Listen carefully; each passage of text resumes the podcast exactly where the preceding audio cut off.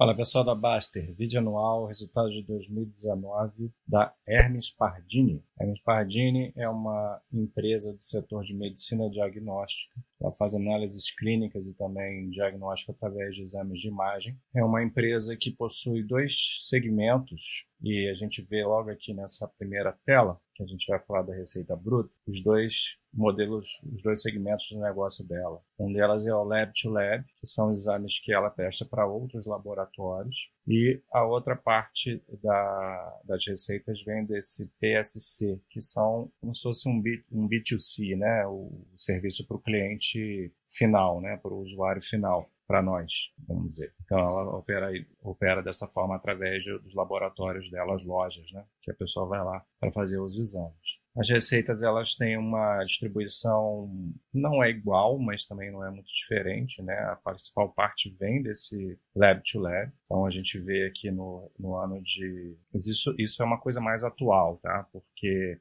a empresa ela vem incrementando esse segmento tiveram algumas grandes aquisições ao longo do ano. E esse é o principal motivo para todo esse crescimento do Lab to Lab e, por consequente, da receita bruta consolidada. 18,9% de aumento, isso tem a ver com as receitas desse toxicologia Pardini e o laboratório Solução, as novas operações. Mas ela vem crescendo também de forma orgânica e o resultado relacionado ao PSC também cresceu bem, 5,9%. No consolidado foi 18,1% de crescimento uma receita de 1,4 bi, 1,5 praticamente. Né? Então a gente vê essa escalada de, de aumento. É uma empresa que vem fazendo bastante aquisição nesses últimos anos. Então é uma empresa em expansão. Né? Ela é muito forte, principalmente em São Paulo e Minas Gerais, Minas Gerais também. É, desculpa, ela, ela ela vem se expandindo mais em São Paulo e Minas Gerais. Né? E é uma empresa que fez um IPO bastante recente. Então, não bastante recente, eu não diria, mas recente. Foi em 2017, né?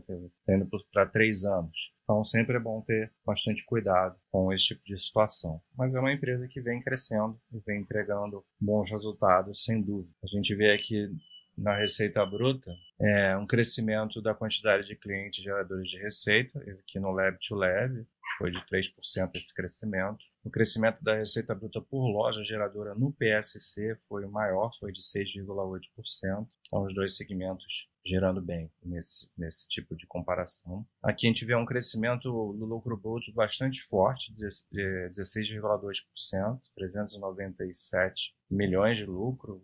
Você vê que o lucro cresceu mais forte do que a receita, então ela está ganhando aí eficiência, é, margem, a margem bruta dela também cresceu. Isso aqui é um dado bastante importante, despesas operacionais com um crescimento pequeno, bem abaixo da inflação, 1,5% nesse último ano, e até mesmo quando a gente pega um, um, um espectro de tempo maior aqui dos últimos cinco anos, você tem 9,3% de crescimento para esse tempo todo, é um crescimento bem tranquilo, bem controlado. Então ela está sendo muito eficiente no controle de despesas operacionais, né? despesas de vendas, despesas gerais, administrativas. Inclusive, o percentual em relação à receita líquida está diminuindo é, em todos esses setores. Então, ela ganhando eficiência e por isso ela vai conseguindo melhorar suas margens, ganhando produtividade. E aí a gente vê como resultado disso um EBITDA crescendo mais ainda, 20,5%, crescimento bastante expressivo, 289 milhões